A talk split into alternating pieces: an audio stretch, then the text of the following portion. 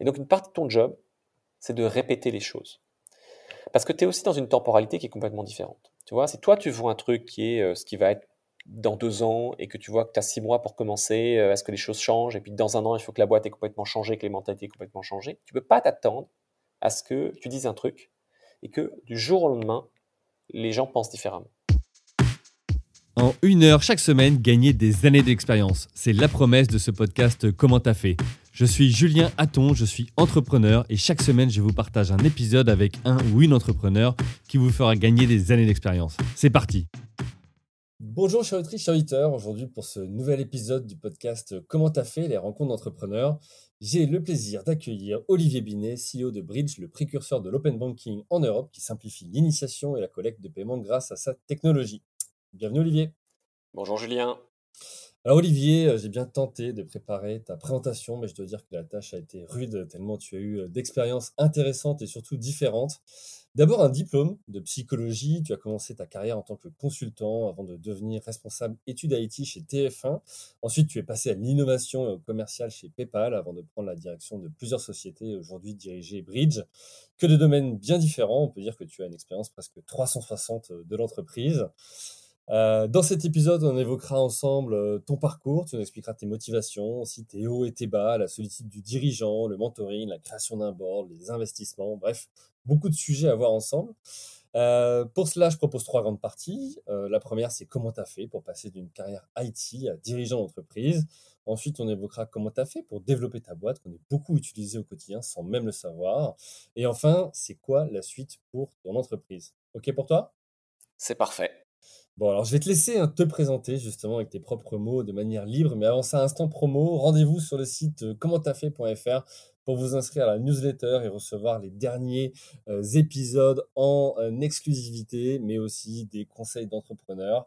Pour tous ceux qui sont plus papier, rendez-vous chez vos libraires indépendants, sur les sites de la FNAC, Cultura ou Amazon pour procurer le livre Comment t'as fait aux éditions Viber, euh, qui synthétise mes 80 premières interviews d'entrepreneurs au masculin et au féminin. Fini pour l'instant promo. À toi Olivier, qui es-tu? Je te laisse te présenter. Ah, c'est une bonne question. J'aime bien la façon dont tu as commencé avec le, diplôme de psychologie. C'est un peu trompeur quand même, hein, Julien. Euh, j'ai fait... non, non, j'ai fait des études de psychologie. À la base, ce que je suis parti étudier, euh, c'est euh, ce qui s'appelle aux États-Unis Electrical Engineering. C'est donc, je sais pas comment on pourrait dire, le, génie électrique, ou je sais pas comment on mmh. dit vraiment. donc des études d'ingénieur très portées sur tout ce qui est électrique, électronique, informatique. Et puis, tu sais, comme aux États-Unis, tu peux un peu faire un programme à la carte à partir d'un cursus de base. moi, j'étais passionné de psychologie et donc j'en ai profité pour étudier la psychologie là-bas. Ce n'était pas mon domaine principal, c'était plus les études d'ingénieur à la base, quand même. D'accord. Mais cela étant, c'est quelque chose qu'on retrouve. Si tu veux, une, une, des choses, moi, qui m'a passionné depuis le début, c'est savoir comment, pas tant comment ça marche, c'est plus qu'est-ce qui est finalement le, la sorte de point de bascule, tu vois, mmh. pour, pour comment ça fonctionne. Qu'est-ce qui fait que ça fonctionne? Pas forcément dans le détail comment ça fonctionne, mais qu'est-ce qui est le, point de bascule pour que ça fonctionne? Et c'est aussi vrai pour une machine, euh, pour programmer un, microprocesseur, voilà, par exemple, euh, que, pour, euh, que pour comment ça marche finalement une personne. Mmh. Donc, et, tu penses que cette partie-là, alors on parle de psychologie, mais on sait l'entrepreneuriat pour beaucoup, c'est des tableaux Excel, des chiffres, des systèmes, des organisations. Euh, bon, il y a quand même une part d'humain dedans, parce que ceux qui composent et qui mmh. créent la valeur dans une entreprise, euh, c'est aussi l'humain. Est-ce que pour toi, ça t'a aidé finalement cette, euh, cette, ces études ou pas du tout? Ah ben, si, évidemment, complètement, complètement. Et puis ces dernières années, je pense que c'est une, on va dire une discipline, le croisement un peu entre la psychologie et, et, la techno qui a, qui a littéralement explosé. Hein. Je prends les, les bouquins comme Hooked, tu sais comment est-ce qu'on rend des, des applications addictives euh, mmh. ou même avant ça, euh, Nudge. Donc il y a des gars quand même qui ont, le prix Nobel, hein, euh, pensaient ça pour dire que ce qu'on nous a appris à l'école, que l'agent économique est parfaitement rationnel, en fait, bah, non, c'est pas vrai. Mmh. Et avant tout humain, et que sa rationalité n'est pas juste une logique purement, purement économique. Et, ça, ça m'a fasciné. On se dit, bah oui, effectivement, effectivement. Hein, je pense que le premier exemple qu'il donne dans Nudge, c'est vous connaissez des médecins, des médecins qui fument? Ben voilà. c'est l'exemple, l'exemple même. Non, mais c'est ouais, une belle illustration et, et j'aime bien parler de cette partie psychologie parce que effectivement la psychologie de quels sont les drivers pour ton équipe, mais aussi du, du, client en face de toi. Et, et souvent, on se dit, OK, j'ai la meilleure offre avec les meilleurs features, etc. La réalité, c'est que les choix ne se font pas forcément sur les éléments tangibles, mais plutôt les éléments intangibles et donc plutôt émotionnels. Et donc là, on revient à la notion de psychologie dont tu parlais. Bien sûr, mais, mais tu sais, c'est, tu le retrouves aussi quand, quand, tu lis des bouquins sur la négociation, par exemple, où tu es beaucoup, ou sur les méthodes de vente. Hein, on, est passé beaucoup de méthodes très formelles, avec limite un peu de manipulation, à des choses où la principale qualité, finalement, c'est l'écoute. Mmh. Tu vois, ah c'est l'écoute. C'est pour ça qu'on dit que le meilleur commercial, c'est pas celui qui parle, c'est celui qui écoute. Oui, mais finalement, celui qui se tait et qui écoute, et c'est d'ailleurs ce que la plupart des, des, coachs ou des directeurs commerciaux disent, hein, quand ils reprennent une équipe commerciale, ils disent il faut que je leur apprenne à se taire. Mmh. Et finalement, quand tu penses à la psychologie et à l'image qu'on se fait du psy qui, qui t'écoute, lui, dans son fauteuil, à rien dire pendant que toi tu parles, tu vois, finalement, ça, ça se rapproche. Mmh ok, alors on est rentré directement dans ça et dans cette première partie. Comment tu as fait pour passer une carrière IT à dirigeant, pour arriver à comprendre toi ton parcours et comment tu t'es construit? Donc on a vu que tu as commencé par des études en, en psychologie. Qu'est-ce qui a fait que tu es allé vers ça? Vers la psycho? Ouais. Ah, la passion, comprendre, euh, comprendre comment ça fonctionne. Comment ça fonctionne et d'ailleurs plus, euh, plus euh, fortement comment une personne finalement normale est capable du meilleur comme, comme du pire. Tu vois, on peut penser aux fameuses expériences de torture. Hein, d'ailleurs, c'est marrant, il y en a dans le monde là récemment, on voit des gens qui ont dit d'électrocuter quelqu'un et qui le font pour peu qu'on leur donne une, une excuse semi-valable. Donc finalement, euh, bon, on va pas parler philosophie, Anna Arendt, hein, le monstre qu'on a tous en nous, mais c'est ça, on est tous capables du pire comme du meilleur. Tu le vois en sport tous les jours, quand une équipe gagne la Ligue des Champions l'année dernière, elle perd tout. Bah, c'est uniquement psychologique, ça pas, ça dépasse la tactique, ça dépasse les qualités intrinsèques. Les mêmes personnes, les mêmes personnes dans la même équipe, avec le même coach, avec les mêmes, sont capables du pire comme du meilleur. Et donc ce choix de, de vouloir comprendre comment, comment ça marche finalement, quand tu le fais au sortir du lycée, il est motivé quoi Par toi uniquement, par ton entourage Tu as des, des gens qui travaillent en psychologie autour de toi ou pas du tout? Ah non, mais rien à voir, rien à voir. D'ailleurs, euh, je, te redis, hein, ce n'était pas d'études de psycho à la base. Hein. À la base, c'est études, études d'ingénieur. Non, non, j'avais l'occasion, en plus de mes études d'ingénieur, d'étudier la psychologie. C'est sur place, et puis tu, es poussé à ça euh, là-bas. Mmh. Hein. Euh, j'étais dans une, dans une université américaine où tu es vraiment poussé à faire quelque chose d'un peu différent et, pour moi, ça se rejoignait, ça se rejoignait beaucoup. Donc c'était l'occasion de pouvoir le faire. Tu vois, je pense, je pense pas qu'en France j'aurais pu faire une grande école d'ingénieur et en même temps m'inscrire en fac de psycho. Oui, pouvoir faire les deux. En je pense que ça aurait été très difficile. J'ai eu le luxe de pouvoir le faire et, j'ai sauté dessus à pieds joints. Ok. alors du coup, pourquoi les États-Unis Enfin voilà, comment ça s'est construit finalement ce début de carrière euh, qui ensuite t'a mené à, devenir euh, dirigeant d'entreprise, sortir de la notion produit euh, que tu as au départ pour aller vers la, direction d'entreprise?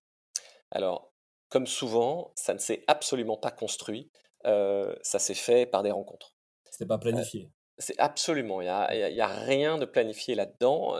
moi, j'ai grandi sur la côte d'Azur, dans un cocon, pour aller au ski tous les week-ends ou en bateau l'été. une belle vie, très mmh. agréable. Euh, mais euh, comme j'étais passionné par tout ce qui est techno, par euh, les États-Unis, hein, avec tout ce qu'on regardait à la télévision, les films, et puis, et puis j'ai la chance d'avoir pu y aller plusieurs fois pendant mon adolescence. j'ai rencontré un de mes profs qui m'a dit Écoute, Olivier, je vois bien que tu ne te reconnais pas dans les classes prépa, les grandes écoles proposent. Je vois bien que ça ne ça t'excite pas plus que ça. J'ai un ami qui a monté une sorte de prépa privée pour envoyer les étudiants aux États-Unis. Et donc, tu as le meilleur des deux mondes, tu fais un programme de prépa en France, mais après, tu pars aux US. Et je dis, c'est génial, c'est exactement ce que, je, vais faire. Ça va faire plaisir à mes parents qui vont accepter, ils vont dire, c'est bon, il fait une prépa, tout va bien. Après, il a une super université aux États-Unis, tout va bien, tout le monde va être content. Et c'était la façon pour moi de m'échapper, de faire un peu ce que je voulais, de partir à l'aventure, tout en suivant quelque chose de relativement conventionnel. Mmh. C'est comme ça que je me suis retrouvé aux US. D'ailleurs, pour la petite histoire, je voulais euh, une université, donc une très bonne école d'ingénieur sur la côte Est, parce que c'est quand même plus près pour revenir en France. et puis public pour que ce soit pas non plus absolument hors de prix. il y en avait deux très bonnes, c'était le Georgia Tech Atlanta et le Virginia Tech, au milieu de nulle part en Virginie. Et le Georgia Tech était réquisitionné pour être le, le, village olympique pour les Jeux Olympiques d'Atlanta. Et donc moi j'avais vraiment envie de partir à ce moment-là, j'avais pas envie d'attendre encore un trimestre. Donc c'est pour ça que je choisi Virginia Tech, tu vois, et je, me suis éclaté là-bas. Tu vois le hasard. À cause, je me suis retrouvé là-bas à cause des Jeux Olympiques. ouais, ce qui est pas plus mal. Enfin, ce qui est une belle, une belle raison, on va dire. Ok, alors, et là, tu commences ta carrière, tu commences plutôt sur ce, sur ce côté ingénieur, produit. Qu'est-ce qui te plaît, te plaît pas, et, fait qu'à un moment donné, tu évolues et, notamment, après, tu passes chez, chez, alors, chez TF1, c'est un peu la mmh. continuité sur le côté IT, mais après, chez PayPal, où là, tu vas faire du bizdev et de l'innovation. Ouais, ouais. Alors, il s'est passé plein de choses. D'abord, les États-Unis, je n'avais pas prévu d'y rester après mes études, mais il se trouve qu'on m'a recruté directement sur le campus. Je dis, bon, bah, écoute, je suis là, tant qu'à faire, autant commencer à bosser là-bas.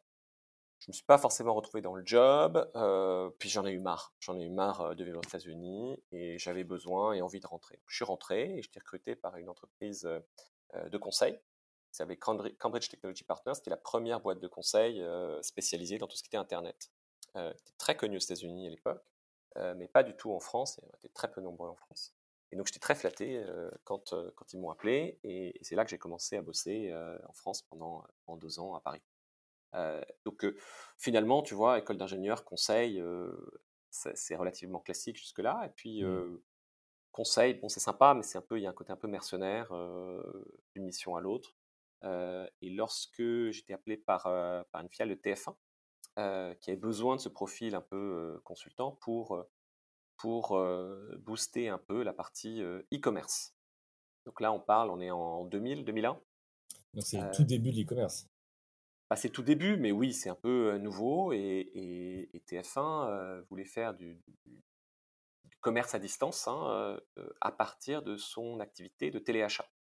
Tu vois, le téléshopping, l'émission de télé, téléshopping. Donc c'est fantastique parce que tu avais d'abord tous les canaux de distribution. Tu vois, on parle du multicanal. T-Shopping, c'était une émission de télé, un site web, un site mobile, des boutiques. Je crois qu'elles existent encore, d'ailleurs, dans Paris.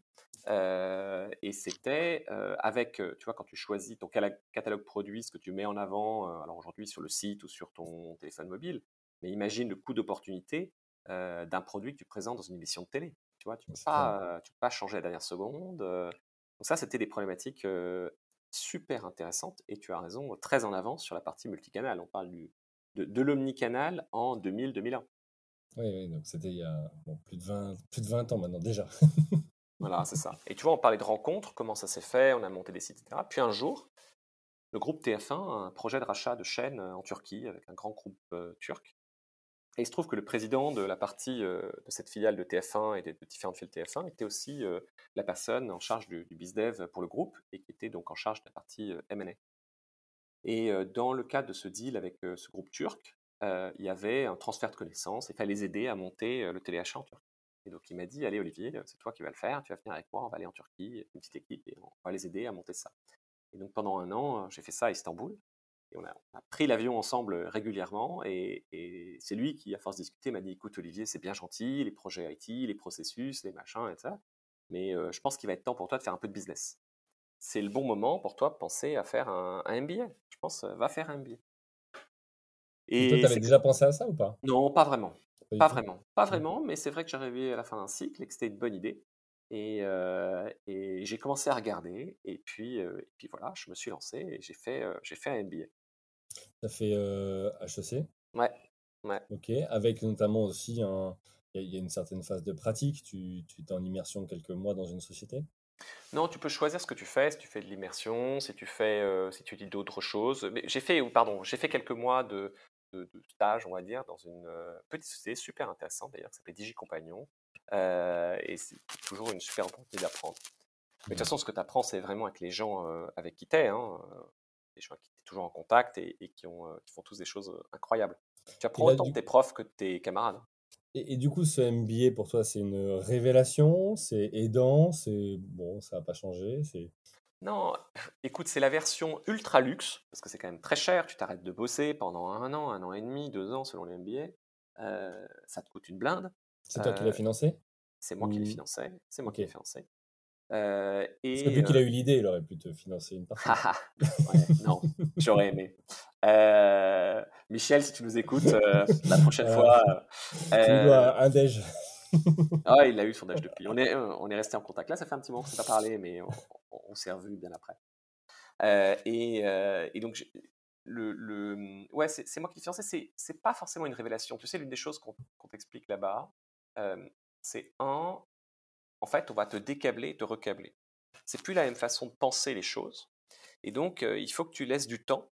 C'est pas une question de trouver la solution. Il faut vraiment que tu apprennes à penser différemment. Tu vois, la première chose qu'on te dit, euh, dans le part des MBA, hein, on te dit, écoute, si tu es arrivé là, dans ce bon MBA, c'est parce que tu es bon et que tu as une bonne carrière, euh, tout va bien pour toi. Euh, sauf que les mêmes raisons qui font que tu as eu du succès jusque-là sont les raisons pour lesquelles ça ne marchera pas au niveau supérieur. Et donc, Hmm. c'est le moment de s'arrêter, de respirer et de laisser le temps au temps. On va te stimuler pendant un an, un an et demi, et quand tu ressortiras, tu penseras plus exactement de la même façon. C'est ça qui est intéressant aussi, tu vois, on se retrouve avec le côté, la dimension euh, psychologique. C'est pas juste une question de, de connaissance, c'est une question de câblage. Et, donc- et pour ça, c'est pas une question de, de, de, de ce que tu apprends, c'est ce que tu apprends et le temps que tu y passes et le temps qui passe. Ouais, donc du coup, tu vois, tu vois les business différemment, tu vois les opportunités différemment de ton regard plutôt produit que tu avais avant? Ouais, tu, tu vois les choses différemment et tu es vraiment câblé différemment. Ça, c'est une première chose. La deuxième Hmm. chose que j'ai appris, c'est que tu dis, bon, bah finalement, je vais faire quoi de ma vie? Et en fait, on te dit, tu comprends qu'il n'y aura jamais de vraie réponse à cette question. Tu vois? À moins que pour certaines personnes, tu aies vraiment une vocation, tu vois, tu es un médecin, tu veux sauver la planète, euh, pourquoi pas? Sinon, il n'y a pas de vraie réponse à cette question.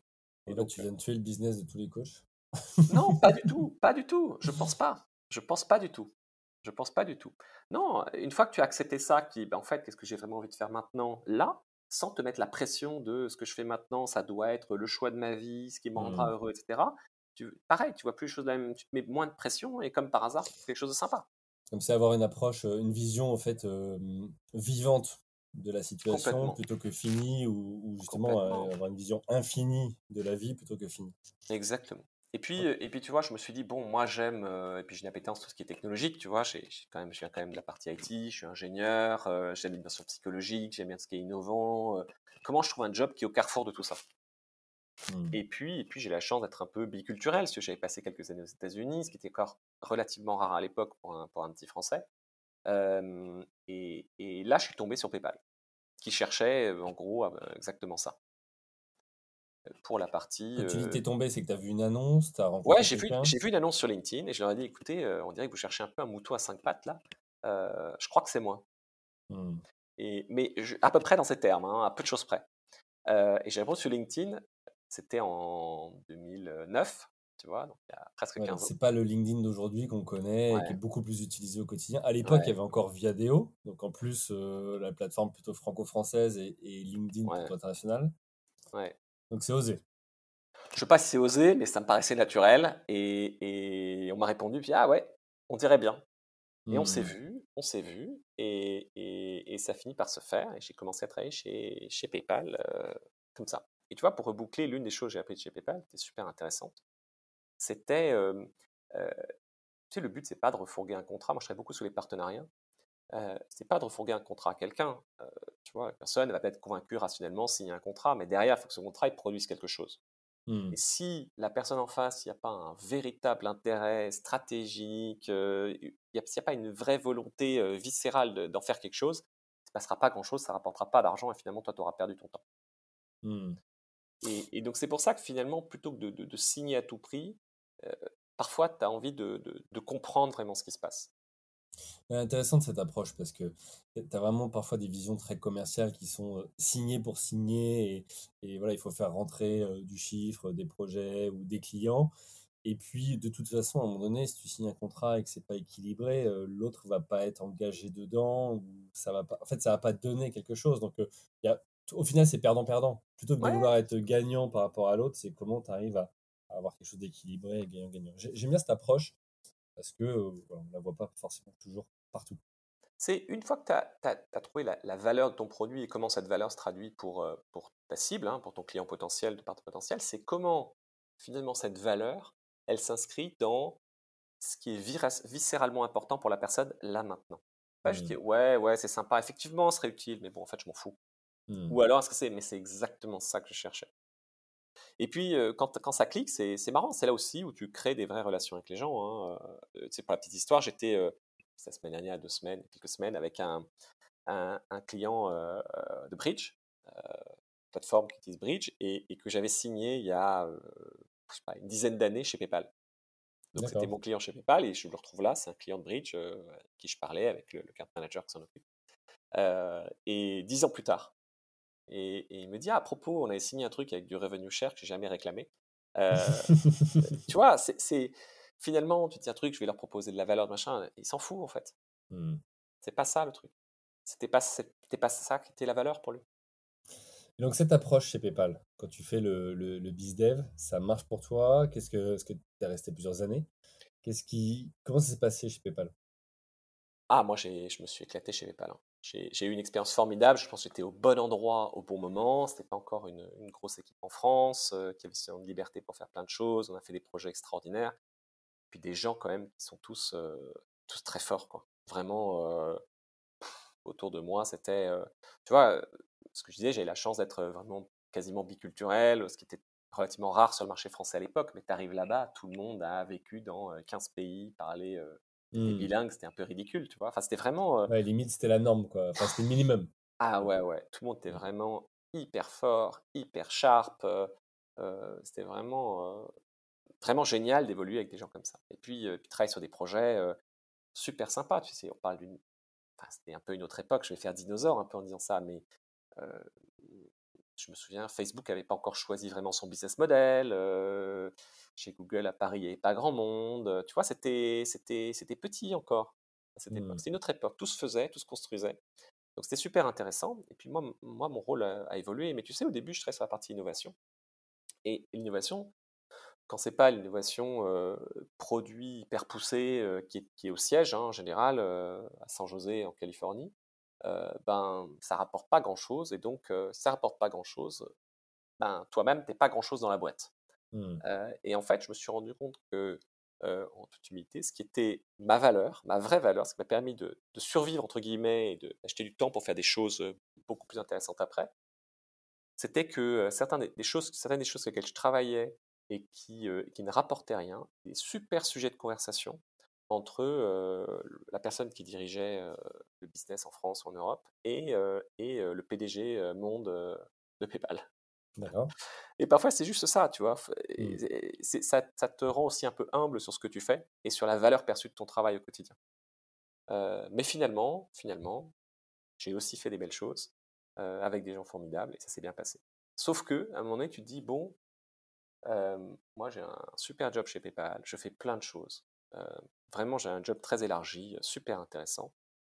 Mais c'est quoi le next step pour moi, en fait, dans ce qui m'excite? Finalement, si je monte, entre guillemets, c'est pas des jobs qui m'intéressent.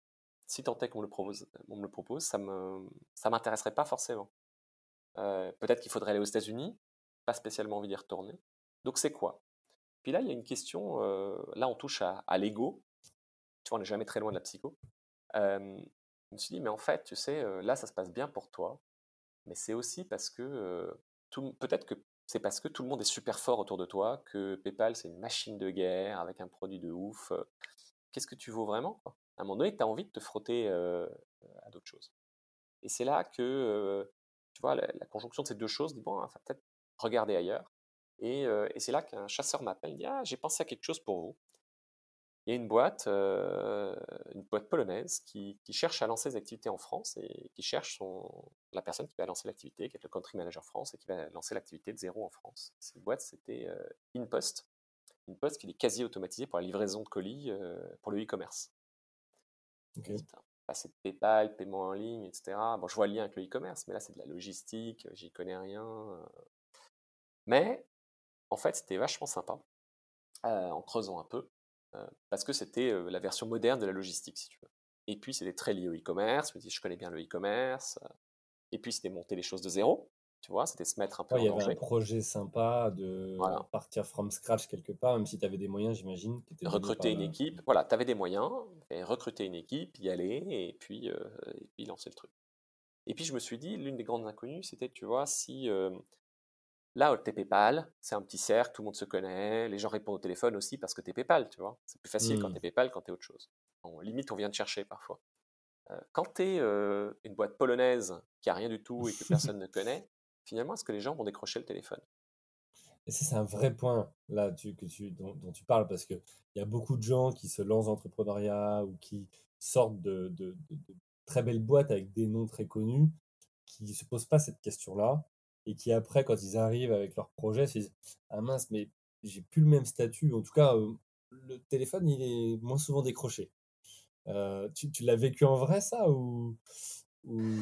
J'ai eu beaucoup de chance, ça s'est bien passé. C'est bien Ouais. passé. euh, les gens qui, qui ont, qui ont répondu, un peu comme si on s'était quitté la veille. euh, et donc, j'ai j'ai- surfé un peu là-dessus au départ et ça m'a ça m'a beaucoup aidé euh, à, démarrer, euh, à démarrer chez InPost.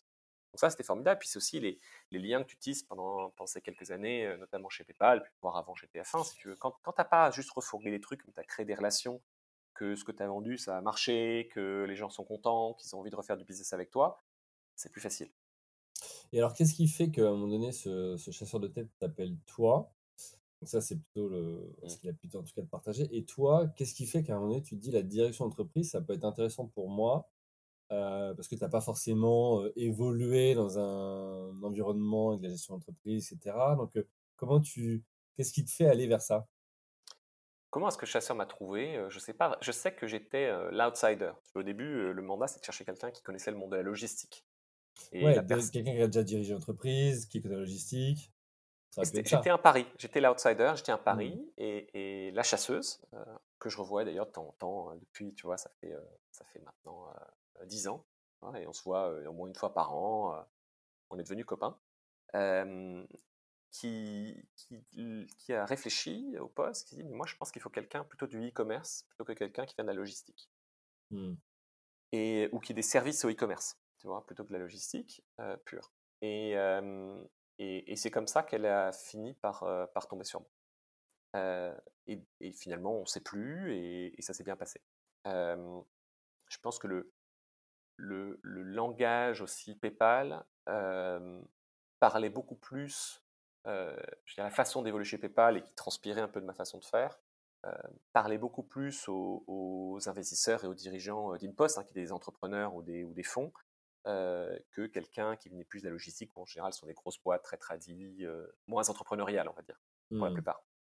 Donc je pense qu'il y, y avait aussi dans le discours, on s'est un peu reconnu dans le discours. Et puis moi, je ne l'ai pas vu comme la direction d'entreprise, je me suis vu plutôt comme dit, écoute, c'est une chance de tenter euh, sans filet. Mm. Tu vois, est-ce que, euh, est-ce que tout ce que je fais, euh, c'est bien uniquement parce que j'ai ce filet, j'ai cette machine de guerre autour de moi, ou est-ce que je peux la recréer de zéro? Ouais, c'est une sorte de challenge. Et, Ouais, je l'ai plus vu comme un défi. Mm. J'ai plus vu comme un défi. Et puis je me suis lancé. Et c'est parti. Je me suis marié d'ailleurs, je me suis marié, je suis revenu en voyage de voyage de noces, j'ai atterri à 7h du matin de, de- de voyage de noces, et à 10h j'étais euh, à mon premier jour euh, pour ce nouveau boulot. t'as attaqué, t'as tout construit.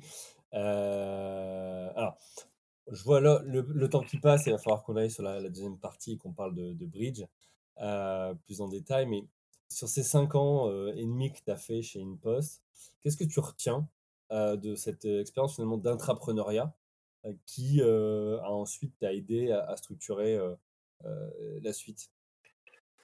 Euh, Qu'est-ce que j'ai retenu? Un, euh, la première chose, c'est la dimension un peu solitude et support dont tu as besoin. C'est-à-dire que Mm. tu arrives, tu es là, tu as des idées, tu es machin, mais tu es seul dans le quotidien, tu as des employés, tu as des investisseurs, euh, et puis au milieu, tu rien. Tu personne vraiment pour bosser complètement avec toi, personne qui ne comprend ou qui n'a, personne qui a tous les paramètres que tu as toi. C'est-à-dire que Mm. même tes, tes proches collaborateurs, tes, tes directeurs, tes machins qui sont très forts, hein, à qui tu partages beaucoup et avec qui tu prends les décisions, au final, ils n'ont pas absolument tous les éléments.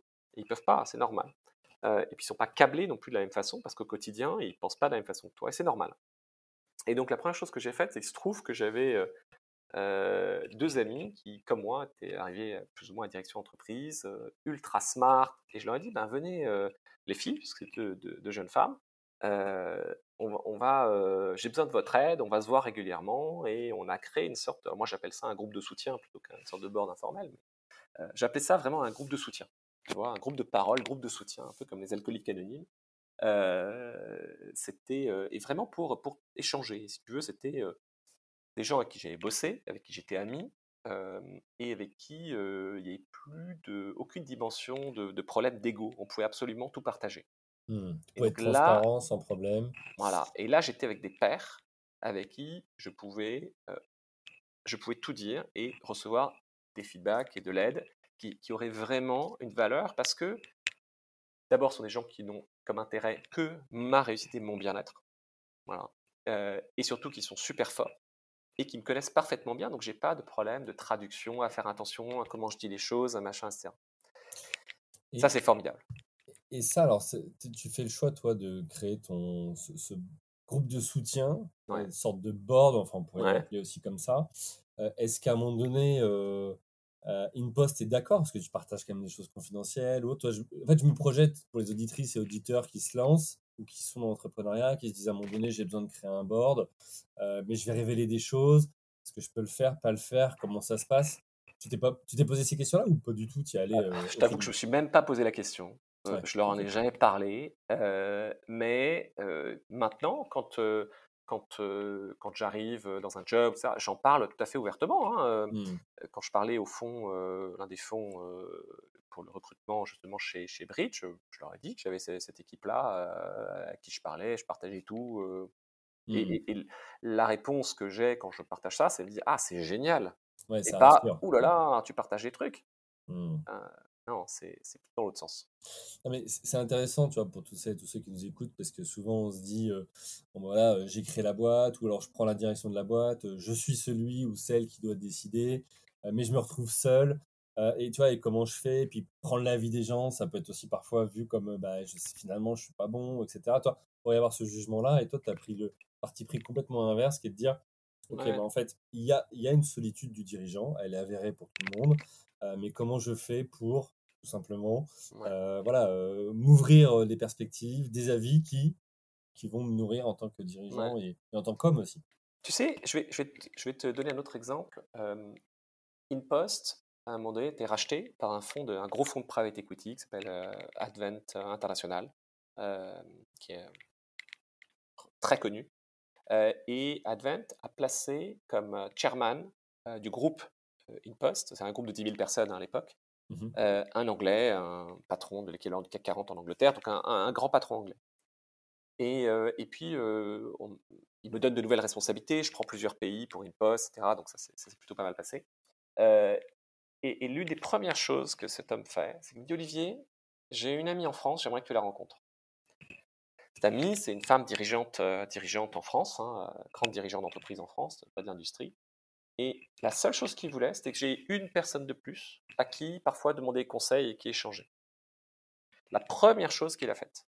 Donc, si tu veux, c'est quelque chose que, que, je me suis rendu compte que moi, j'avais fait instinctivement parce que j'ai la chance d'avoir ces gens-là euh, à disposition, mais que des gens qui sont au top de leur job encouragent et même, tu vois, c'est la première chose qu'il a faite. Mmh. Et ça réconcilie avec le fait que le dirigeant, l'entrepreneur ne sait pas tout, mais qu'il faut aussi savoir bien s'entourer pour voilà, pouvoir justement. Mais c'est pas une question de savoir. Je trouve ça intéressant la façon dont tu le formules parce que, et en France, on a beaucoup ce prisme-là. On a le prisme savoir et problématique solution. Mmh. Et c'est pas tant problème, c'est problème, perspective, solution et temps. Et d'ailleurs, alors attends, je, suis désolé, je des anecdotes, mais c'est très parlant parce que la dimension temps est fondamentale. Euh, je trouve qu'elle est, la bonne solution au mauvais moment, c'est pas forcément ça. Parfois, il faut qu'il y ait un peu de maturation, etc. Elle me racontait que cette dame que j'ai rencontrée, euh, grande, grande patronne, me dit Tu sais, Olivier, euh, est-ce que tu sais comment le, fondateur historique Danone recrutait les gens? Elle me raconte cette histoire, je sais pas si c'est vrai ou pas, mais peu importe. Donc, on lui présentait quelqu'un, c'est le dernier entretien avec le big boss, tu vois, qui a été sélectionné par les équipes. On lui présentait un ou deux candidats, il devait choisir ou donner son avis sur Et la question qu'il posait, c'est dit le matin, est-ce que vous prenez une douche ou vous prenez un bain? Et il choisissait la personne qui prenait le temps de prendre un bain. D'accord. Et cette personne a dit, moi, je cale au moins une demi-journée, voire une journée par semaine, où je ne fais rien de lié à euh, la boîte. Hmm. Parce que tu as besoin de ce temps où les choses vont émerger toutes seules dans ta tête. Oui, parce que si tu es tout le temps euh, back-to-back à faire plein de trucs euh, et que tu n'as pas le temps de te poser, tu n'es que en train de gérer l'urgent, pas l'important. En tout cas, tu ne laisses pas ton cerveau. La respiration, exactement. La respiration, ce temps, il est fondamental, comme tu l'as en musique, comme tu l'as en. Tu vois, Hmm. c'est fondamental. Et c'est Un temps aussi créateur important. quelque part. Exactement, exactement. Tu peux pas être uniquement dans l'efficacité euh, dans tout et notamment dans la recherche de solutions. Ok, bah écoute, super. Euh, On vire philosophique, hein, je te préviens. Ouais, ouais, ouais, euh, ce sera plus euh, comment tu as fait les rencontres d'entrepreneurs, mais les rencontres de, phi- de philosophes. Euh, je te propose qu'on aille sur la deuxième partie. Euh, attention peut-être juste à ton fil, j'entends quelques petits... Ouais, je suis désolé. C'est pas grave. Non, non, la c'est moi, hein, c'est moi qui suis désolé. Tu m'avais prévenu. Comment comment t'as fait du coup pour bah, développer cette boîte qui est, qui est Bridge, euh, qui a la particularité d'être euh, beaucoup utilisée, mais qui n'a pas euh, vocation à, être connue en termes de branding, de marque ou de marketing, euh, B2C comme on l'entend et qu'on voit tous les jours. Donc ça, c'est un, un vrai sujet. Ce que j'aimerais qu'on aborde dans cette partie-là, c'est différents, différents, différentes dimensions. Celle déjà de, bah, de direction, comment tu fais quand tu as ce nombre de personnes, tu vas nous expliquer ce que fait euh, justement Bridge et euh, combien vous êtes, euh, etc. Comment tu t'organises, c'est intéressant de voir comment s'organise aujourd'hui un, CEO d'une entreprise, qu'est-ce qu'il fait dans son quotidien? Alors, tu as déjà dit, euh, tu gardais un peu de temps pour toi, mais, mais voilà, c'est quoi le rôle d'un CEO Et puis, bah, derrière, voilà, comment tu fais pour, pour émerger sur ton, sur ton marché? Ça fait beaucoup de questions. Je te les donne toutes pour avoir la vue globale. Ça fait Et énormément de questions. Écoute, et euh. D'abord, ça fait euh, à peu près euh, un peu plus de six mois que je suis chez Bridge. Hein. euh, c'est pas c'est pas moi qui ai développé la boîte, même si elle continue de se développer très bien. Et, et le but, c'est d'accélérer, de passer encore d'autres paliers. C'est quelqu'un d'autre qui l'a construit à la base et qui a fait quand même un, un super job. Sur deux boîtes d'ailleurs, hein, Banking et Bridge, on va y revenir. Hmm. D'abord, qu'est-ce que c'est? Pour les gens qui ne connaissent pas Bridge hein, À la base, euh, il y a eu un, un règlement, enfin une, une directive européenne qui ouvrait l'accès aux données bancaires, qui obligeait les banques à donner accès euh, aux données, euh, avec le consentement de leurs clients évidemment. Et donc, des entrepreneurs ont créé des connecteurs qui permettaient d'accéder à ces données. L'une des toutes premières en France à l'avoir fait, c'est Bankin. Et Bankin, la promesse Bankin, c'était d'aider les gens à, à gérer leur budget. Hmm. Donc, tu connectes ta banque ou tes banques à l'application Banking et l'application Banking te dit comment tu dépenses. Ah bah c'est trop bête, tu dépenses un peu trop là. Ou là, tu pourrais euh, renégocier peut-être euh, ces contrats-là. Euh, pourquoi pas un peu de cashback par-ci par-là. Et hop, ton budget mieux géré, tu renégocies tes contrats et en plus tu, consommes mieux en récupérant de l'argent. Super promesse. À force de créer ces connecteurs à toutes les banques, certaines entreprises ont commencé à venir dire Eh, nous on aimerait bien utiliser les connecteurs. Et je pense notamment à euh, la nouvelle génération de logiciels de gestion ou voire euh, de, de logiciels comptables qui disaient bah, nous, euh, on est obligé de, de harceler nos clients pour obtenir les relevés de compte tous les mois, par exemple. Mm. Ce serait quand même bien de les avoir en temps réel automatiquement directement dans notre système et en plus avec les données nettoyées, catégorisées aux petits oignons. Et Bankin dit bah ça tombe bien, nous c'est ce qu'on fait pour nous-mêmes au quotidien, donc on est super fort. Ils ont commencé à vendre ça. Et cette activité B2B, euh, ils l'ont appelée Bridge. Hmm. Voilà. Ça, c'est la naissance euh, de Bridge. Et Bridge a levé euh, 20 millions d'euros euh, il y a euh, un an. Voilà, en juillet de l'année dernière, donc exactement un an, Bridge a levé euh, 20 millions d'euros pour l'activité donc euh, B2B uniquement. Les activités B2B B2C se sont scindées complètement, ce sont deux sociétés maintenant complètement séparées. Et moi, je suis arrivé donc euh, pour, euh, pour diriger euh, la partie Bridge. Voilà, ça, c'est l'histoire de Bridge et ce que fait Bridge. Ok. Alors là, du coup, comment toi, tu arrives euh, dans ce, dans ce projet? Parce qu'on l'a vu, alors tu avais une dimension IT, après tu es allé dans la logistique. Là, tu reviens sur une dimension euh, tech. Qu'est-ce qui Mhm. t'a séduit dans le projet? Et, et- et comment tu arrives là? C'est encore une histoire de rencontre? C'est toi qui as repéré le projet? Comment, comment c'est passé? Alors, c'est à nouveau un chasseur qui, m'a appelé, que, je connais depuis des années parce que soit je lui ai présenté des gens, ou il m'avait sollicité pour d'autres jobs, ou c'est quelqu'un que je connais depuis longtemps, qui m'a dit Olivier, j'ai un truc qui peut peut-être t'intéresser. Il dit voilà, une boîte qui, lève de l'argent, qui, a levé de l'argent et, qui veut un peu aider à professionnaliser un peu sa direction, et, je pense que tu serais le bon profil, passer un palier. Et, pourquoi, si je fais le lien entre, entre le job précédent, d'abord, il y a une, dans, les métiers de bridge, il y a une partie qui est la connexion aux données bancaires, mais une autre partie, c'est en se connectant au compte bancaire, on peut initier du virement et donc faire du paiement. Mmh. donc, il y a une mmh. brique qui permet de faire du paiement, notamment du paiement e-commerce. Là, on voit le lien entre le paiement, le paiement e-commerce et un PayPal, par exemple. Euh, on voit bien. On voit bien, c'est du B2B, donc aussi bien PayPal que InPost. Donc on voit le lien, euh, le lien avec ce que j'ai fait auparavant. Euh, oui, j'ai la chance d'avoir un passé techno, même si maintenant, c'était il y a quelques années. Il y a hein, longtemps que tu n'as pas mis les mains de... il y a longtemps que j'ai pas fait de code, et, tant mieux pour la planète et pour, les, pour l'informatique en général. On dit plus l'informatique maintenant. mais donc, si tu veux, ça permet aussi de comprendre, tu vois, ce que c'est qu'une API, comment ça fonctionne, ce que c'est qu'un environnement de dev, de mmh. recettes, de machin voilà, j'ai fait. J'ai fait des grosses conneries aussi. Ça m'est déjà arrivé de, bref, on va pas le dire, mais de faire des grosses bêtises euh, en dev. Donc je, connais un peu ça. Euh, je connais le monde développeur, euh, mais aussi la partie business. Et, ça, c'est la partie intéressante, c'est être capable de, vraiment de comprendre les deux et comment les deux interagissent. Après, quand tu arrives, moi, ce qui m'a intéressé, il y a deux éléments qui m'intéressent. Moi, il y a un truc qui est commun un peu à, tous ces, toutes ces boîtes, c'est que finalement, c'est toujours l'outsider qui se battait contre des très gros. Tu vois, quand tu es euh, PayPal, tu es un peu euh, l'américain qui, embête un peu euh, les banques et les gros PSP. Les PSP sont les, plateformes de paiement hein, mmh. françaises ou européennes. Tu es un peu le mec qui vient embêter. Ça, je trouvais ça sympa un peu. Peut-être le challenger qui vient un peu embêter les banques. Chez InPost, on venait un peu embêter les, boîtes très établies de logistique, et puis surtout dans les lockers, on venait un peu faire la course avec Amazon. Et c'est quand même sympa, tu vois, quand tu as envie de faire la course, de faire la course avec Amazon, tout dit, oh là là, c'est Amazon, tu n'y arriveras jamais. Moi, je trouve ça sympa, tu vois, c'est rigolo. Ça motive, même. Ouais, moi, ben, voilà, c'est un des trucs qui m'excite, c'est un truc qui m'amuse, faire la course avec et là, pareil, chez Bridge, tu as un peu une sorte de course avec d'autres acteurs, un hein, très gros, voire avec les banques elles-mêmes, qui sont à la fois partenaire, mais aussi un peu adversaire. Mmh. Et moi, j'aime bien ça. Quand tu as le côté poil à gratter des banques, moi, je trouve ça excitant. Cette partie-là est excitante pour moi.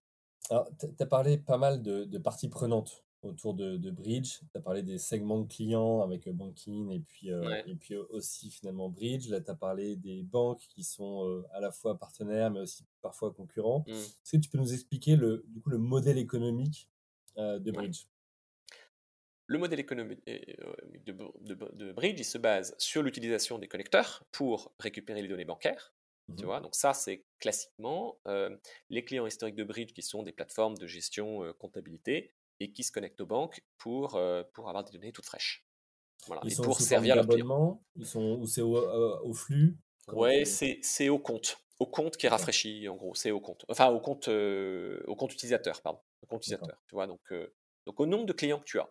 Plus tu as de mmh. clients, plus tu payes cher. Et, voilà. Donc ça, c'est comme ça que ça te paye. Plus tu as de comptes, plus on te fait un, un, prix d'amis. Mmh. Ça, c'est le, le, business historique. après, tu as le paiement. Et donc, dans le paiement, là, de façon classique, tu payes à la transaction. Donc, soit tu prends un pourcentage sur la transaction, ce qui est très classique dans le e-commerce, par exemple, soit pour, pour un, on a un modèle un peu différent parfois pour certains types de transactions où tu payes à la facture payée. Donc, dans le monde des factures, par exemple, on a des, clients qui utilisent Bridge pour faciliter le paiement de factures. Sur une transaction e-commerce, c'est normal de payer un pourcentage, c'est comme ça que ça se fait depuis, depuis moment. Si toi, demain, on facilite le paiement de factures, mais que aujourd'hui tu payes rien ou quasiment rien, et que je te dis dorénavant, tu vas payer, tu vas laisser 1% de tes factures, c'est compliqué de laisser 1% de, de, marge sur des millions, des dizaines de millions, des centaines de millions d'euros de business laisser 1% de marge, c'est énorme. Mmh. Quand, surtout quand tu n'es pas habitué à faire ça. Quand c'est une donnée de base, ton business, ça marche. Quand c'est pas le cas, c'est pas le cas. Et donc là, on a un, ça paraît rien, mais, mais, mais si tu avais à faire appel à, à, mmh, si tu veux, j'en sais rien, d'autres systèmes de paiement ou à un escompte, ce serait 2, 3, 4%. voilà, c'est on a, a l'impression que c'est rien. Ce que je veux dire, c'est que tu dis 1%, on a l'impression que c'est rien. Euh, sur un Ah chiffre d'affaires beaucoup. annuel, c'est énorme en fait. Bah, Aujourd'hui, alors c'est- l'une des complexités de cette partie-là du business, c'est de, c'est de, de finalement mettre un chiffre sur le coût total du paiement. Hmm. Tu vois, la plupart des gens ne savent pas que euh, le cash, euh, dans un supermarché, euh, le cash, c'est le moyen de paiement le plus cher pour, euh, qui coûte le plus cher au supermarché. Hmm. Parce que le cash, il faut le ramener à la banque, il faut faire venir euh, une société euh, qui va venir chercher le cash, le cash qui a tendance parfois à disparaître, euh, le cash est plus difficile à recompter, etc. Hmm. À l'inverse, le moyen de paiement euh, le moins coûteux, c'est le virement. Parce que le virement est gratuit pour tout le monde euh, et que le virement est directement sur ton compte en banque. Tu n'as pas à vérifier si, par exemple, euh, tu dois réconcilier, ce qu'on appelle la réconciliation, entre un fichier de carte bleue ou ce qu'il y a dans ta caisse et ce qu'il y a sur ton compte bancaire.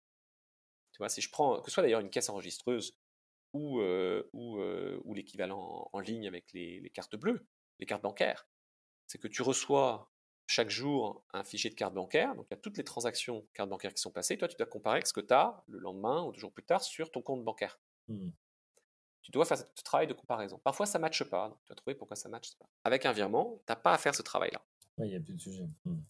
Donc le virement, ça reste le moyen de paiement le moins cher, d'abord parce que en coût euh, direct et puis en coût indirect de traitement. Donc ça tombe bien, parce que Bridge, ce qu'on fait, c'est de l'initiation de virement. Notre technologie permet d'initier simplement un virement pour le compte de. Et donc en fait, de, permettre de faire un virement, d'avoir la puissance et le coût d'un virement, avec une expérience au moins aussi bonne que celle de la carte. Et ça, c'est ça qui change beaucoup de choses. Tu vois, aujourd'hui, si tu vas me faire un virement, tu vas me dire, Olivier, t'es gentil, mais il faut que je prenne ton RIB, il faut que je machin, que je rentre, que je crée un bénéficiaire. C'est c'est pas compatible avec un site e-commerce ou avec quelque chose d'ergonomique.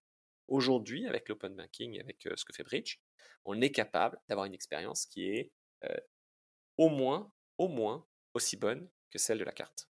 Et donc, tu n'as pas à euh, dire Ah, tiens, donne-moi ton RIB, je vais créer un bénéficiaire. Tu peux faire un virement sans créer un nouveau bénéficiaire. Et donc ça, tu as, euh, t'as- t'as tous les coûts directs, c'est-à-dire effectivement, ça te coûte pas si on compare à aller remettre du cash en banque ou aller envoyer un chèque. Ah, et tu as le timbre, enfin voilà, il y a tout un tas d'autres choses. C'est pour les méthodes les plus traditionnelles. Euh, mais tu as aussi tous les coûts indirects que tu économises, c'est-à-dire tous les, les temps réellement passés à saisir les RIB.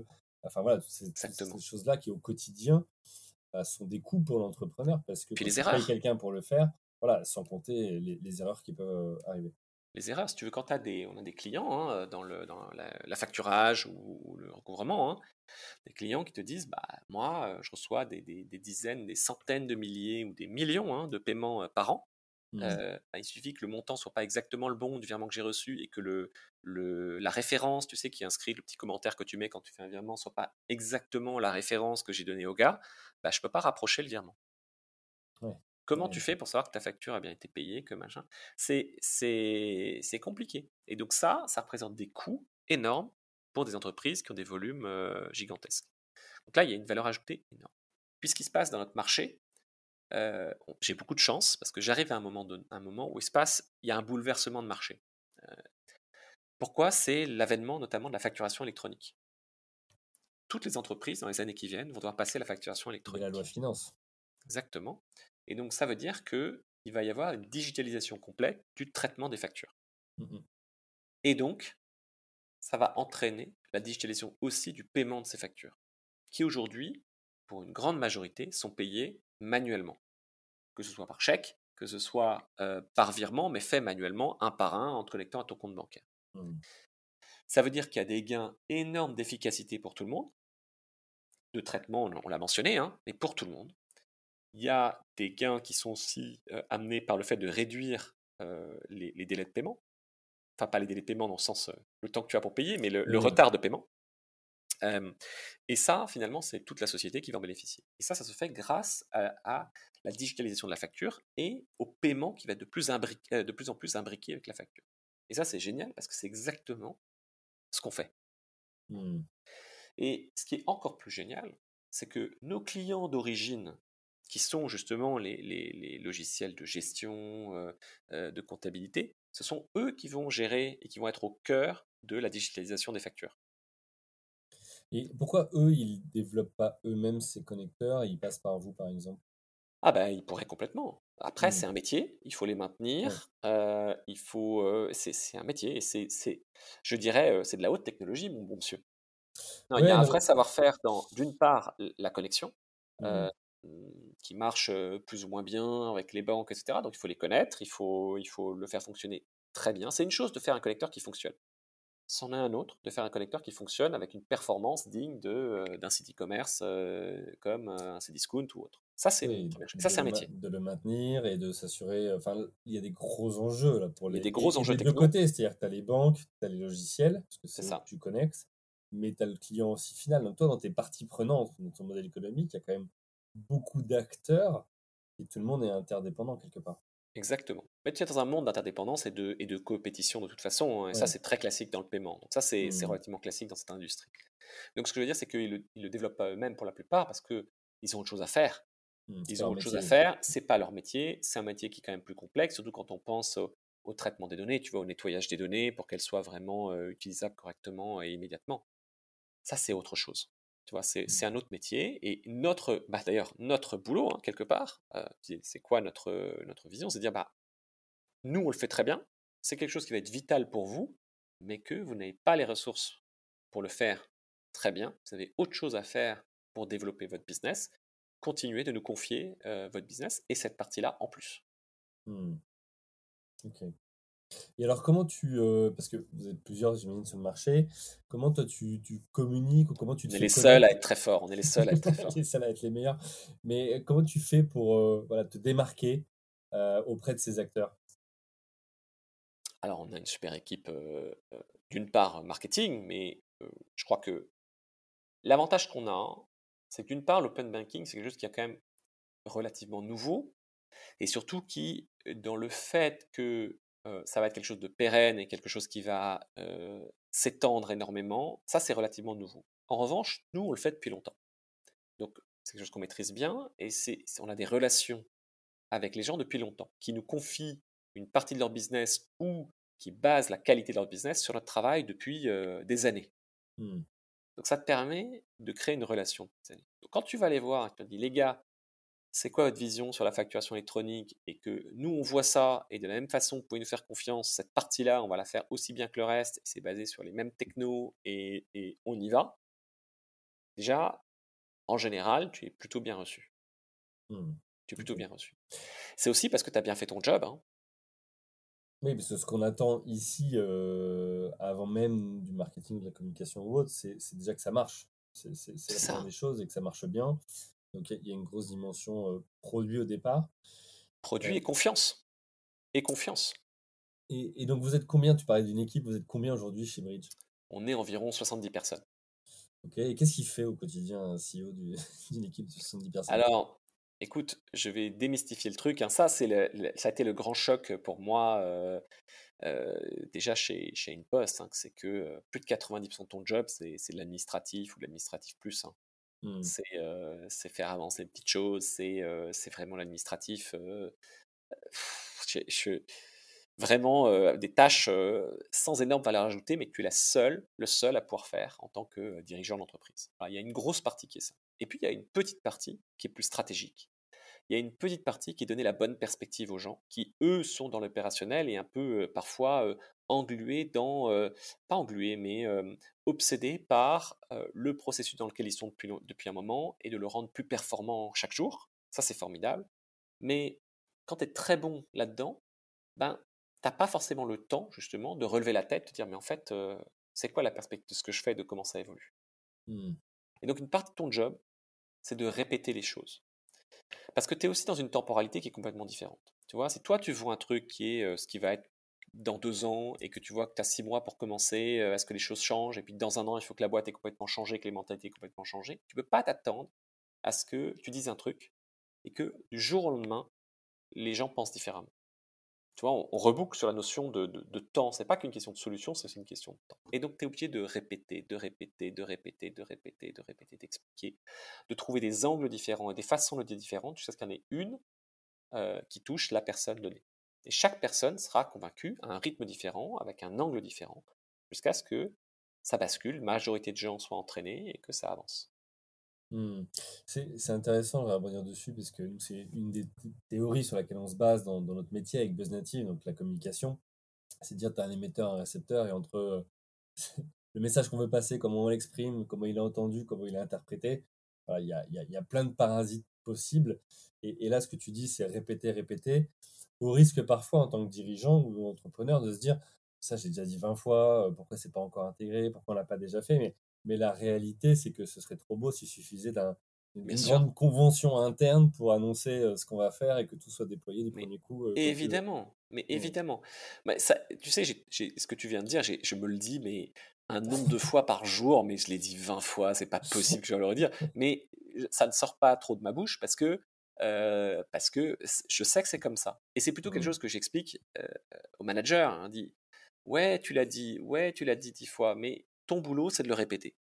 C'est de mmh. le répéter 100 fois, 200 fois, 300 fois, 500 fois. C'est pas, on s'en fout du nombre de fois que tu le répètes. C'est pas, c'est pas un KPI, c'est pas un enjeu. Moi, je m'en fous. Mmh. C'est intéressant parce que parfois il peut y avoir ce sentiment-là et, entre l'impatience du dirigeant puis le fait de se dire mais, moi j'ai vu ou j'ai l'impression de voir qu'il faut faire ça et, et, après le moment ça se met en mouvement. Ah bah c'est l'ingratitude hein, du truc, hein. c'est que toi tu fais que répéter des trucs et, et ouais, tu vois, c'est pas, pas hyper sexy. Hein. Il y, a un côté pas sexy. Il y a un côté pas sexy. Alors, avant qu'on aille sur justement c'est quoi la suite, c'est quoi le plan euh, pour, pour Bridge dans les, dans les mois et années à venir, euh, tu as dit ça fait six mois que tu es dans l'entreprise. généralement, et, je suis habitué à répéter ça sur ce podcast, mais on sait que quand on prend un poste ou arrive dans l'entreprise, on se dit qu'il y a une, certaine règle des 100 jours, c'est-à-dire euh, comment tu commences par pendant 100 jours t'observer avant de commencer à prendre des décisions ou autre Est-ce que c'est quelque chose que tu as fait toi? Est-ce que pas du tout? Est-ce que tu es à 200 jours là en ce moment ou... voilà, t'en es Ouais, évidemment. Je crois qu'en plus, Bridge avait quelque chose d'encore plus fort, c'est-à-dire qu'il venait d'y avoir une grosse scission entre les activités historiques de banking mmh. et les activités Bridge, donc avec des gens qui ont dû choisir où est-ce qu'ils voulaient aller, etc. Donc, beaucoup de choses qui sont arrivées en même temps et donc du coup plus de 100 jours. Euh, je crois que là maintenant, tu vois, on arrive au bout de six mois, et c'est maintenant qu'on arrive à la fin d'une phase un peu de d'absorption des changements depuis la levée de fonds et, et de mon arrivée, et qu'on va pouvoir passer un peu à autre chose. Mmh, ok. Et, là, il y a quelque chose à. En fait, ce qui est intéressant, c'est aussi au démarrage de pas d'un nouveau projet, mais quand même d'une aventure où, où, il y a un cap à donner et où bah, tu peux engager pour ceux qui ont fait le choix d'aller dans cette, dans cette action-là, activité-là. ok, je vois l'heure qui tourne, ça va être temps d'aller sur la dernière partie. C'est quoi la suite pour Bridge? Comment tu vois, euh, toi, euh, les choses? Tu as déjà parlé euh, d'un point de vue plus macro, la loi finance, la digitalisation des factures, des paiements, etc. Donc, ce vers quoi on va et, en quoi c'est une opportunité pour Bridge. Mais toi, comment tu vous voyez C'est quoi l'ambition? Devenir un leader? Leader en quoi? Parce qu'on peut être leader en plein de choses. donc voilà, c'est quoi la suite? Écoute, la suite, ça va être d'exploser complètement. Aussi bien sur la facture électronique que de prendre une part de plus en plus importante dans le quotidien des paiements. D'abord par le B2B et par la facturation, mais demain par le e-commerce et finalement même dans le commerce. C'est-à-dire que le virement a tellement d'avantages sur tout le reste mmh. que le gros frein, c'était une question finalement d'expérience, tu vois. te connecter à ton compte bancaire, créer un, un, bénéficiaire, c'est juste impossible mmh. avec finalement l'ergonomie à laquelle, l'expérience à laquelle tu es habitué aujourd'hui quand tu approches, tu approches ton téléphone d'un terminal pour payer. Mmh. Tu vois, on est arrivé à un niveau d'optimisation du paiement tel que c'était compliqué. Je pense qu'aujourd'hui, on va être prêt à insérer le virement dans tout ça. Et ça, c'est formidable à plein de niveaux. D'abord au niveau des frais pour tout le monde, hein, des coûts pour tout le monde, toute la chaîne de valeur. Et puis, il y a une dimension plus stratégique sur l'émancipation vis-à-vis de... Alors ça, c'est un, truc aussi passionnant, des schemes, Visa, Mastercard, des géants américains un peu à ce niveau-là. Et Bridge a vraiment une place à prendre là-dedans. Alors tu, les as, tu les as cités, mais du coup, en quoi vous êtes différent Vous apportez quelque chose de différent? En fait, si tu veux, pour que tout soit interopérable en termes de paiement, il faut qu'il y ait un truc qui fasse que les banques communiquent entre elles en termes de mmh. paiement, d'une mmh. carte à l'autre. Et ça, ce réseau, il a été créé de toutes pièces par une boîte qui s'appelle Visa d'un côté, une autre qui s'appelle Mastercard, et qui fournissent ces réseaux un peu partout dans le monde. Et on mmh. est dépendant de ça.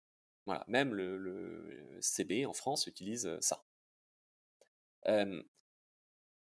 le côté virement s'affranchit complètement ça, puisque c'est mmh. directement du paiement de banque à banque. Donc tu élimines un réseau intermédiaire qui, fondamentalement, n'aura demain plus de raison d'être. Mmh.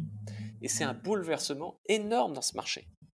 Donc si on se dit que demain, les, les bridges et consorts euh, peuvent devenir euh, des géants comme Mastercard ou comme Visa, on voit le, potentiel euh, exceptionnel que ça représente. justement, tu parles de demain. Est-ce qu'il y a une certaine urgence, entre guillemets, à prendre des parts de marché, se positionner et, je le vois avec deux perspectives. La première, c'est potentiellement des, Visa Mastercard qui peuvent s'adapter face à cette menace pour eux et, l'évolution du, du, monde. Et la deuxième, c'est que bah, j'imagine que vous êtes plusieurs à avoir vu l'opportunité marcher aussi, et donc euh, bah, potentiellement euh, les premiers qui vont utiliser, enfin qui vont déployer leur connecteur le maximum. Après, ce sera plus compliqué si tu veux pour les acteurs de changer. Voilà, donc il y a une certaine urgence, d'où la levée de fonds de 20 millions que, oui. tu as parlé. Écoute, il y, a une certaine urgence et il s'est passé beaucoup de choses ces derniers mois, ces quelques années. Hein. On a vu euh, Tink, qui est un des gros acteurs européens, être racheté par Visa, un acteur italien qui vient d'être racheté par Mastercard. Mmh. On a vu Linkso être racheté par le Crédit Agricole. On a vu PSG, le fonds de private equity, investir, racheter Budget Insight, qui s'appelle maintenant Powens.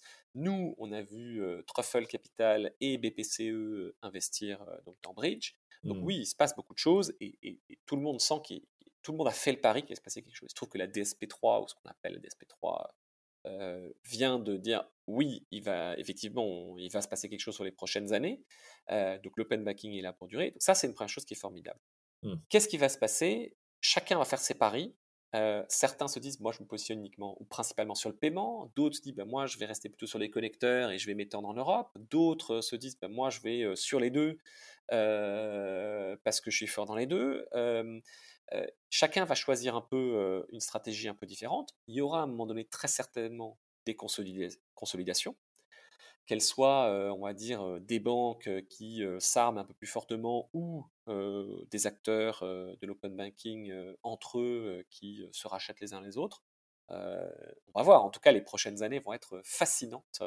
Dans il y a, y a, pas mal de, ah c'est un marché là qui va donner de l'actualité dans les, dans les prochains mois. Ah, dans les années qui viennent, ça va être, ça mmh. va être passionnant. C'est déjà passionnant et, c'est un moment incroyable parce que tu vois, on parlait de, des réseaux Visa Mastercard, c'est très éloigné pour la plupart des gens, mais c'est quelque chose qui a été immuable ces dernières décennies. Et, là, il y a une vraie volonté politique européenne d'aller les concurrencer. C'est pas juste une start-up, quand bien même elle aurait levé des dizaines de millions, qui va aller les chatouiller tout de suite. Mais mmh. le fait qu'il y ait la conjonction d'une volonté européenne de changer les choses, des choses qui se passent sur le marché, qui font qu'il y a des applications concrètes pour l'open banking, je pense à la facturation électronique notamment, hein, la conjonction des deux est, relativement rare. Tu vois, si mmh. je pense à, la volonté européenne, très souvent, il y a des lois et des choses, mais il n'y a pas de, de, de choses qui vont favoriser l'émergence d'un marché local. Et donc, du coup, ça rend les choses difficiles. Là, c'est le cas. Donc, c'est quelque chose qui est rarissime, vraiment rarissime. Et du coup, euh, on est surexcité. C'est là, Olivier, où on voit euh, l'impact de ton MBA HEC et la manière dont tu vois les choses aujourd'hui versus la, la vision peut-être produit, dans le sens où euh, tu as appris évidemment ces modèles économiques et ces pestels et avec ce L de légal et là le légal avec la loi finance et autres et, l'Europe qui va vers euh, des conditions favorables pour se développer sur le marché. Clairement, euh, voilà, quand, tu as l'habitude de traiter avec ces outils-là, tu vois effectivement que c'est un marché qui va ouvrir euh, plein de choses. Je suis pas seul. Hein. D'abord, il y a une équipe qui est là depuis longtemps et qui maîtrise très bien l'open banking. Et puis, on a, tu vois, les, parmi les gens qui ont investi, hein, on a BPCE, donc qui, qui est notamment la partie PCE Payment, qui quand même représente, euh, enfin, c'est à peu près un quart des cartes bancaires en France. C'est hein. solide, oui. C'est des gens qui connaissent un peu le métier, qui sont passionnés. donc, mmh. ce sont des gens, euh, des sparring partners hyper intéressants quand tu veux discuter de ce qui se passe dans le monde des paiements. Mmh. Euh, et qui en savent beaucoup, beaucoup, beaucoup plus long que moi. Puis de la même façon, euh, Truffle, alors c'est pas pour jouer des fleurs à mon board, hein, mais, euh, mais euh, tu vois, qui investissent beaucoup dans les, dans les fintech et donc les interactions avec eux, sont, c'est vraiment passionnant. Super. Eh ben, écoute, merci Olivier. il va être temps de conclure. On arrive à la fin de, cet épisode. J'aurais encore, ouais, j'aurais encore plein de questions à te poser, mais bon, c'est comme ça peut-être l'occasion de refaire un épisode un jour.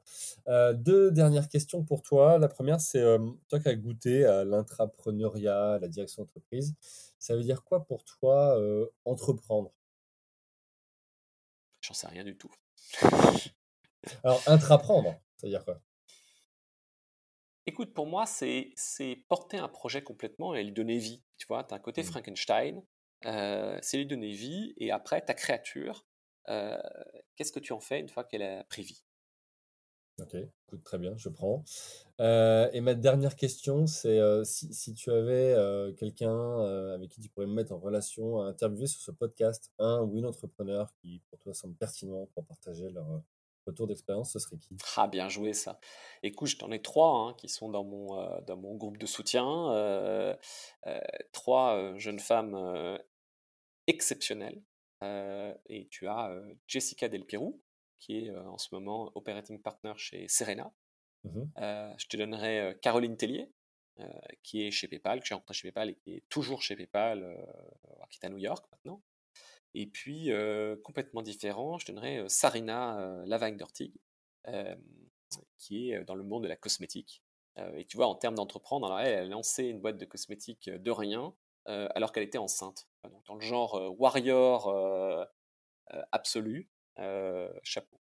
Écoute, je prends un grand plaisir les, les mises en relation et, on sait aussi, et c'est ma volonté, d'arriver à équilibrer les, les, hommes et les femmes sur ce podcast, mais la réalité est qu'il y en a aussi beaucoup moins de femmes que, d'hommes qui entreprennent, même si ça évolue et, ça va dans le bon sens. Donc, Alors je t'en ai une quatrième qui est exceptionnelle et, qui était la première vraie entrepreneur que j'ai rencontrée, qui est Pauline Dorgeval, qui a monté Deuxième Avis en ce moment et, qui était à l'origine de Mille et une listes, mmh. le site un peu qui a, qui a, modernisé les listes de mariage et j'avais, qui, a été racheté, qui avait été racheté par TF1 et j'avais été envoyé par TF1 pour, pour, pour l'aider. et c'est comme ça que je l'ai rencontré et on est toujours en contact et c'est quelqu'un de vraiment exceptionnel, et business et humainement. Bah, écoute, euh, avec euh, grand plaisir et impatience. Euh, merci Olivier, merci pour ton retour d'expérience, tes partages. voilà, super intéressant et je pense que ça nourrira plus d'une auditrice et d'un auditeur qui souhaiterait soit se lancer, soit serait déjà entrepreneur. Pardon, plus de voix. pour tous ceux qui veulent te retrouver, tu es accessible sur LinkedIn, Olivier Binet. et puis pour ceux qui veulent découvrir davantage Bridge, donc euh, bridgeapi.io ou IO, selon comment vous le dites, euh, pour retrouver euh, toute l'offre proposée par l'entreprise. Un grand merci à vous tous, chers auditeurs, pour vos écoutes, pour vos messages.